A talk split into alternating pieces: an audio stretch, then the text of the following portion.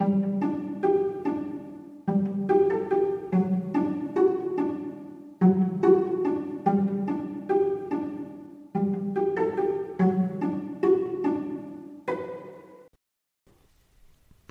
und herzlich willkommen. Schön, dass ihr den Weg in meine Vorleseecke gefunden habt. Macht es euch bequem und leiht mir euer Ohr. Dann lese ich euch was vor. Kapitel 13 Kriemhilds Versteck Wo kann sie nur stecken? murmelte Lila, während sie am Strand entlang galoppierte und sich suchend umsah. So langsam hatte sie keine Lust mehr. Die anderen Einhörner und Esrexe lagen im Sand oder planschten im Meer herum, aber Lila musste weitersuchen. Sie spielten Verstecken. Lila hatte alle gefunden. Alle bis auf Kriemhild. Auf einmal hörte sie Kriemhilds Kichern über sich. Über sich? Das musste sie sich eingebildet haben. Über ihr war der Himmel, und Einhörner konnten viele Dinge, aber nicht fliegen. Habt ihr das gehört? fragte sie die anderen, die aber ein Stück von ihr entfernt waren und alle den Kopf schüttelten. Da, da war es wieder. Jetzt hob Lila doch den Kopf und blickte auf Kriemhilds Popo, der über ihr an einer Palme hing wie eine Kokosnuss. Kriemhild? Wie bist du denn da hochgekommen? rief sie völlig überrascht. Das Hochkommen war nicht so schwierig, aber als ich zu weit oben war, hat die Palme angefangen, sich zu biegen. Jetzt traue ich mich nicht mehr, mich zu bewegen, antwortete Kriemhild. Komm einfach runter, sagte Lila, die froh war, sie endlich gefunden zu haben. Allerdings konnte es auch nur Kriemhild einfallen, auf eine Palme zu klettern. Ich kann nicht, ich habe Angst, dass ich herunterfalle. Und wieso hast du vorhin gekichert? wollte Lila wissen. Ich habe mich, während ich hier gewartet habe, dass du mich findest, mit einer Möwenmama unterhalten, erklärte Kriemhild. Zwei ihrer Kinder gehören zu den frechen Möwen, die die Kegelbahn drüben in Malamino so zugetreckt haben. Sie sagte, sie hätte sich gewundert, warum ihre Kinder letztens so voller Kletten waren. Die Kinder haben erzählt, sie seien hineingefallen, aber die Möwenmama hat das nicht geglaubt. Keine der frechen Jungmöwen hat den Eltern verraten, was passiert ist. Und da die Möwen hier auf Malapuni wohnen, hat niemand von den Erwachsenen etwas mitbekommen. Darüber habe ich mit der Möwe gelacht. Auch das sah Kriemhild ähnlich, dass sie in einer Situation, in der sie eigentlich Angst hatte, sich von etwas anderem ablenken ließ, das sie so lustig fand. Lila war froh, dass Kriemhild nicht vor lauter Kichern von der Palme gefallen war.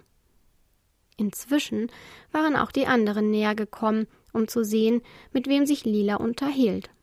Sie staunten nicht schlecht, als sie das Einhorn an der Palme hängen sahen. Vor allem die Esrexe waren beeindruckt und fragten sich, wie man mit Hufen eine Palme hinaufklettern konnte. Bei Kriemhild war das so.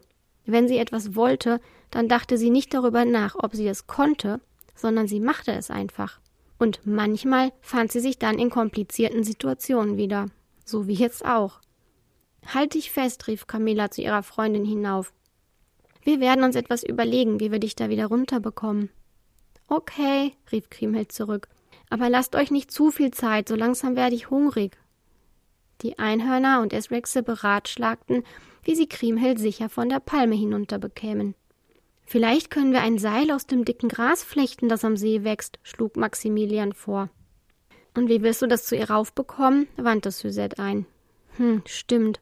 Das klappt nicht, gab Maximilian zu. Und können wir nicht Gras und Palmwedel aufeinander häufen, so dass sie sich darauf fallen lassen kann? fragte Franziska.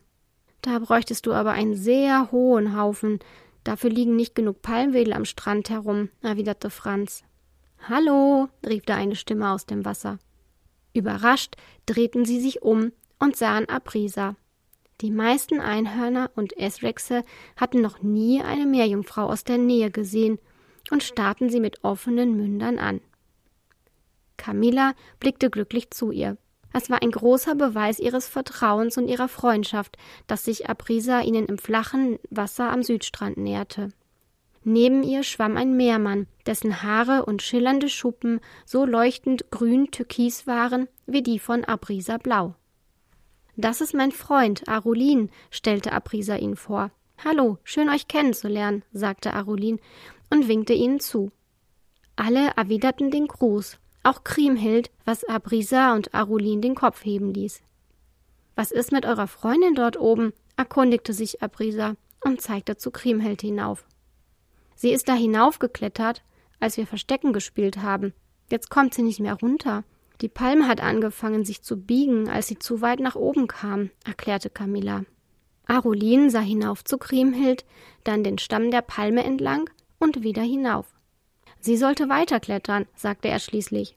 Seht mal, die Palme biegt sich zum Meer und sie steht nah am Wasser.